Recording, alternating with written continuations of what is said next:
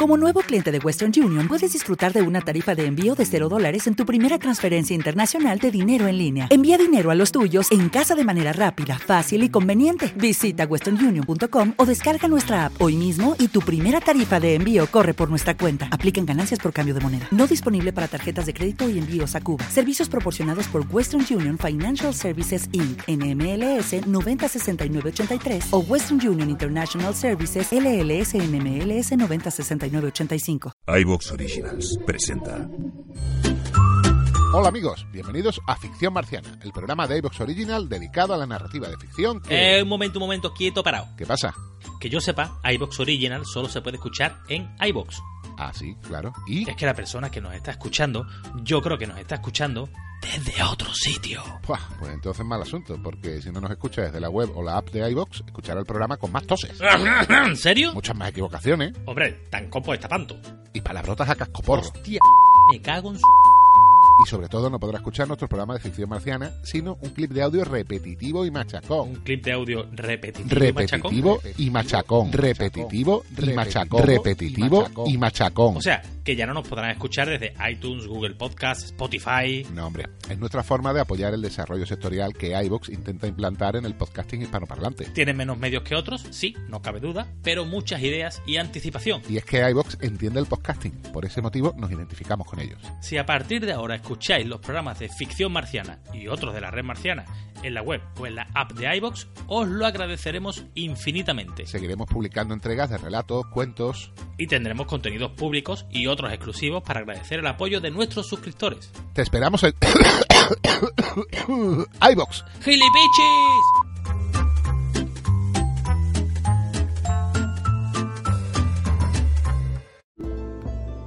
La red marciana presenta Nigromante. Bajo la tierra, un antiguo secreto despierta. Una obra de Carlos Sisi. Capítulo primero. Asamblea de hombres. Miles Esther miraba hacia el enorme roble con los ojos entornados. En su rostro acechaban un sinfín de líneas que, alejándose y aproximándose sobre la piel, se cruzaban de forma aleatoria, formando un laberinto de esquinas y precipicios. Su expresión, por esto, era dura y lejana. Las musculosas piernas, como talladas en barro ancestral, se asentaban en el suelo por debajo del faldón, y las manos, grandes y transitadas por incontables cicatrices resecas, se acomodaban en las caderas, por encima del chaleco forrado de piel de conejo.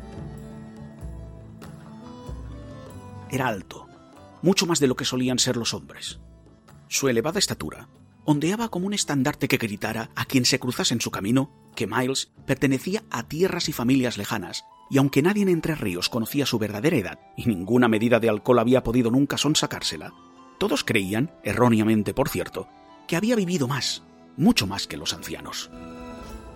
El chaleco que llevaba parecía al menos casi tan viejo como él, y sus costuras, mil veces remendadas, estaban tan gastadas como las piedras de los caminos. Su cabello era una desgreñada mata de pelo largo y rubio que se desparramaba confuso a ambos lados de la cabeza, cayendo sobre los hombros como raíces en el desierto. Limpio, respondía a la luz del sol con destellos auríferos, pero ahora tenía el color desvaído del maíz viejo. La poblada barba tan solo dejaba al descubierto unos minúsculos y hundidos ojos grises, fríos como el hielo de los inviernos más duros, que coronaban una nariz afilada. Cuando valoraba algo, solía mecerse de manera automática hacia uno u otro lado, como si el discreto vaivén consiguiera cimentar de manera incuestionable la raíz de su juicio. Hay que hacerlo, anunció al fin. Wariner Benorian, que recibía su apellido en honor a la pequeña ciudad costera en la que su madre lo engendró, cruzó los brazos sobre el pecho y dejó escapar un leve bufido. Es mucho trabajo, respondió como para sí. Sin embargo, el comentario era un puro formalismo que sonó, a oídos del propio Wariner, vacío e insignificante. Una apenas perceptible sonrisa modificó el dibujo de sus labios. Lo sabía. Daba igual cuánto trabajo supusiera, e incluso la opinión del resto de los habitantes de Entre Ríos o de la Asamblea al completo. Si Miles decía que había que hacerlo, se haría. Y la razón caería de su lado como tantas otras veces. Aquel roble era antiguo. Estaba allí mucho antes de que los padres fundadores instalaran las primeras cabañas, construidas con tepes y rocas.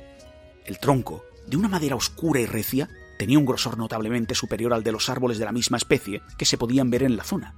Las ramas, cuarteadas por abundantes fisuras, se elevaban hasta una frondosa copa bajo la que todos los habitantes de la comarca, sin excepción, se habían detenido en innumerables ocasiones cuando regresaban del llano a disfrutar de la sombra perpetua que propiciaba. Tan solo en las lindes del bosque de la Azada, varias cuadernas al sur, se podían encontrar algunos ejemplares similares. Era un árbol magnífico, por lo que pensar en desarraigarlo de la tierra que le había dado su ser rozaba la blasfemia. Sin embargo, hacerlo les ahorraría tiempo y esfuerzo al no tener que dar un rodeo colina arriba con los carros para volver a bajar varios metros más allá cada vez que necesitaran tomar el camino del cerro. Era una decisión práctica y ventajosa para todos. La madera hará buenas herramientas, prosiguió Miles pensativo, y el resto nos vendrá bien para alimentar los hogares en el invierno. Arderá durante mucho tiempo. Este año será duro. Wariner asintió. Todo en el ambiente vociferaba los peores augurios. El viento soplaba implacable desde el norte, y los escasos pájaros que aún anidaban en la zona habían iniciado una migración temprana y apresurada. Se los podía observar día tras día surcar el cielo entre graznidos como sonoras advertencias cuyos ecos se perdían en los límites del horizonte. El verano había sido corto, y la cosecha, a pesar de la rotación trienal, otra vez peor que la anterior. Siempre peor que la anterior, en un ciclo maldito que estaba minando la resistencia de todo el mundo. Los nabos eran esmirriados y tenían un sabor insípido. Las lentejas, judías y garbanzos eran duros como guijarros y apenas daban para sopas aderezadas con venado cuando podían dar con uno. El resto del tiempo tenían que contentarse con guisos espesos de cebada y cuando el hambre apretaba, pescado sacado del río, algo que por lo general se reservaba para los débiles y los enfermos. Me vendrá bien una reja para el arado, dijo Wariner pasándose una mano por la barba. Con una madera así, no creo que haya que endurecerla con fuego. Ya veremos, respondió Miles dándose la vuelta para emprender el camino de regreso. Esta noche lo comentaremos en la asamblea. Trataremos de sacarlo mañana.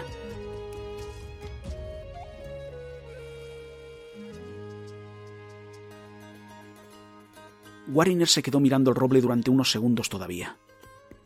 ¿No había sido allí mismo donde había besado a su mujer por primera vez durante una de las celebraciones de primavera? Le parecía que sí. Recordaba que él iba masticando un poco de carne ahumada en salazón mientras la perseguía con los ojos encendidos por la lujuria de la juventud. Carne. Por aquel entonces, la caza era todavía abundante, y hasta le parecía recordar que mientras él introducía una mano por debajo de las túnicas superpuestas de ella, sintiendo que su corazón se desbocaba y el bajo vientre le ardía en furiosos ramalazos de deseo carnal, pudo oír los movimientos furtivos de un par de conejos que pasaban junto al camino. Ese tipo de cosas habían desaparecido de los alrededores de la aldea. Sí, el roble era una especie de símbolo de tiempos mejores, aunque nunca hubiera sido consciente de ello. ¿Te está gustando lo que escuchas? Este podcast forma parte de Evox Originals y puedes escucharlo completo y gratis desde la aplicación de Evox. Instálala desde tu store y suscríbete a él para no perderte ningún episodio. te encantaría tener 100 dólares extra en tu bolsillo? Haz que un experto bilingüe de TurboTax declare tus impuestos para el 31 de marzo y obtén 100 dólares de vuelta al instante. Porque no importa cuáles hayan sido tus logros del año pasado, TurboTax hace que cuenten. Obtén 100 dólares de vuelta y tus impuestos con 100% de precisión, solo con Intuit TurboTax. Debes declarar para el 31 de marzo. Crédito solo aplicable al costo de la presentación federal con TurboTax Full Service. Oferta sujeta a cambios o cancelación en cualquier momento.